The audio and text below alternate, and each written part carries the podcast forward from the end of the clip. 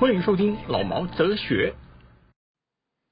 Hello，我是老毛。我们今天来聊一聊一部台湾电影，叫做《本日公休》。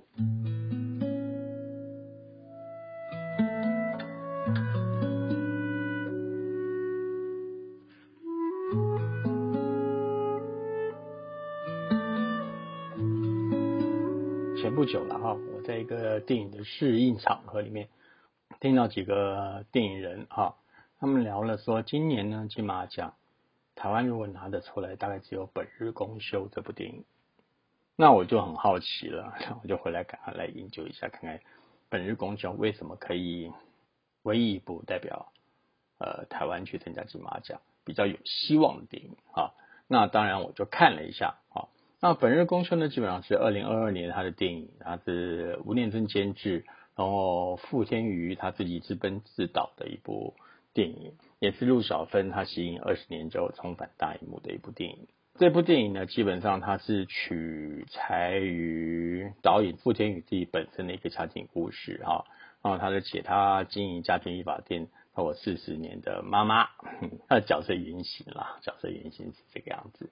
我看完以后觉得是有一点点问题了，虽然我非常知道他是要台湾的方式来讲一个台湾的温情的小故事，属于自己的一种故事方式。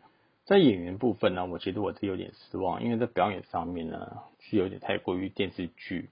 我不晓得是因为其他演员大部分都是电视演员的关系，比较少电影演员关系，而且让陆小芬演的时候，她也有一些电视剧的感觉出来，而少呃那种他之前那种电影应该有的那种类型层级，比较像电视剧啦。就每个演员跟每个演员之间，他们之间的反应节奏还有自己的行为上面，都好像是少了一些应该有的火花。照说他们姐妹兄妹之间之间该有的火花，然后妈妈跟这些小孩之间应该有的那种火花，都让我看不到，甚至我会觉得不知道他们在演什么，好像个人给个人的没有互相的一种化学反应出来，反倒变成了他们在里面变成是彼此的牵绊，不好看了。可能这也是导演故意的啦，我也不晓得。少了这个东西以后，那他们之间那种温情就让我看不到了。题材的选择方面和角色塑造方面，其实一开始我是蛮期待的，因为陆小芬嘛，然后他的故事我觉得嗯听起来好像也蛮不错的，可是就是差在这些的一点点上面，让我觉得很不舒服。有两个地方让我觉得很很让我很出戏。第一就是太过于教条式。什么事情太心灵鸡汤了，太正面了，然后再来一点就是那种温情啊、人情味啊，让我觉得不切实际，觉得有点假了。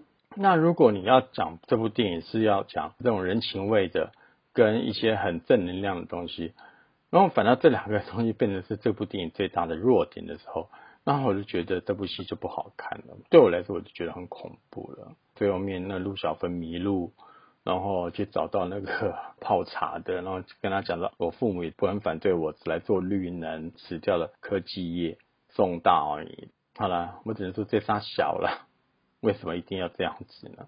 难道不能正常一点吗？他头发一定要那么乱吗？谁规定要当科技业去种大米种茶的人，他一定要把自己弄得很很残破很难看？我觉得不要去做这种自以为很有趣的地方，或者很有反差，大家才看懂的地方。现在观众真的不是笨蛋了，不要再用这种电视剧的方式来做。到最后那种牙医的那个老阿伯死了来剪头发那个，我像我就真的不知道那个尸体真的要摆那么多天吗？等他来剪头发吗？很难去让我感动到，反倒是让我觉得狗屁，你们在干嘛？这个这些人让我看了觉得很难过。本来是一个很期待的，变成一个很难过的一部电影。陆小芬的台语腔调，我是觉得也是有点哩哩啦啦，我也不晓得为什么，反正听起来总是觉得怪怪的。再来就是陆小芬膝盖不舒服上楼梯，你一定要那么明显吗？那柠檬干一定要是这样做吗？你柠檬干不是拿去台北了吗？难道你只能做柠檬干吧？你不能上去晒衣服、收衣服就好了吗？有很多东西太刻意到我觉得不舒服。虽然我知道这个导演很诚心诚意的想要把他记忆中的东西摆进去，可是问题是这些东西摆进摆的太多的时候，反倒觉得不好看了。只要把一些重点摆到就好了，而不是把所有东西堆满堆实，怕观众不了解看不到。那陆小芬本来就是一个演技派的女演员，怎么不晓得为什么在里面就满满的尴尬？她的 tempo 跟其他演员的 tempo 完全是达不到一块的。比如说有场戏，我记得很清楚，就是陆小芬好像要进去人家家的门口，然后那个说啊，那你进来吧。然后陆小芬陆小芬等在那边，要脱鞋吗？哦，要脱鞋。那我觉得，那如果这部这场戏是这样的，那我就觉得很尴尬。那为什么不进来？一一来就是陆小芬要进来了啊，他穿着鞋子要进来。那个那个那个女的就跟他说：“哎，要脱鞋哦。”这样还好一点嘛。整个节奏就有点问题，我也不知道为什么。在这里，我就觉觉得可以看得出来，台湾的电影人已经慢慢的不见了。啊，因为现在出来拍电影的人，大部分都是什么电视导演啊、TV 导演、广告导演啊，或者是文青理论派的一些学院出来的学出来的导演哦。其实也不是不好啦，因为每个范畴不一样啦。然后，如果你今天叫我去做他们的事情，其实我也不会做好，以后我也做不好啦。我是属于电影拍的，那我完全是电影思考模式去做事情。所以可能叫我去拍电视、拍 NTV，我真的没有办法。这让我想到我当初进到那个娱乐影像的时候，什么叫娱乐影像呢？就是比如像电影、电视、MV 那些了哈。因为我最初一开始进来的时候，先做广告不大选出来的，那时候基本上有一些层级，他们分别是由高到低的顺序是：电影是最高了哈，电影，然后再是短片，再是纪录片，再是 CF、MV、TV。什么是 CF 呢？就是广告。C.F. 啊，再来是 M.V.，M.V. 就是 N.T.V. 了哈，大家应该知道了啊。来自电视，为什么会把电影摆在最顶端呢？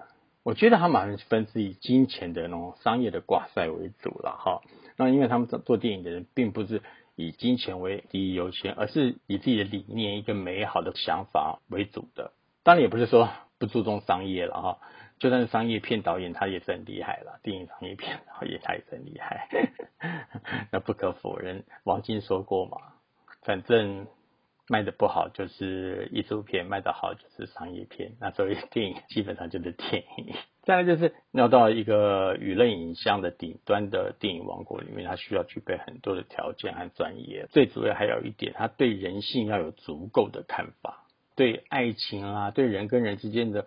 互动啊，这些东西他要看得很仔细，然后他要有自己的一套论点，这部电影才会好看啊。最近看了一些很厉害的伊朗电影，看整个剧本的话，你会觉得这好无聊哦，为什么要去看这个电影？好，或者做看简介的时候，都会觉得为什么要看这个电影？好无聊哦。那可是真的去看的时候，你会不自觉的会被它吸引进去，因为那是人跟人之间的感情，人跟人之间的冲突。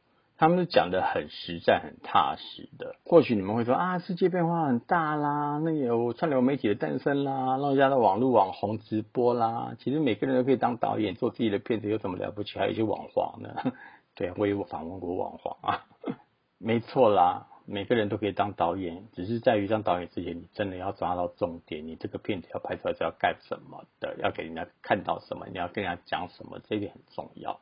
好，不管你是 MV 导演，或者是广告导演，或者是呃纪录片导演、电视电视导演等等，都会有自己的想法在里面，只是在手法上面不相同而已。台湾的导演要去好好的研究一下什么是电影的手法，然后电影的手制方式，而不是去学习他们的表面、他们的一些影像而已。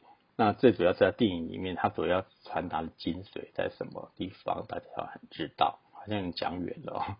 好，回来，《本日公司》这部电影虽然是一个台湾人情风味的电影了哈，但真的是对人物的刻画和了解，都只存在于表面，它少了深度。那我不晓得是不是因为现在年轻人的关系，或者年轻世代对事情看法、对感情看法的不相同，可能是因为我是老一辈，所以对感情、对人性的看法跟现在不相同，肯定也是我的问题，这个是不可否认的哈。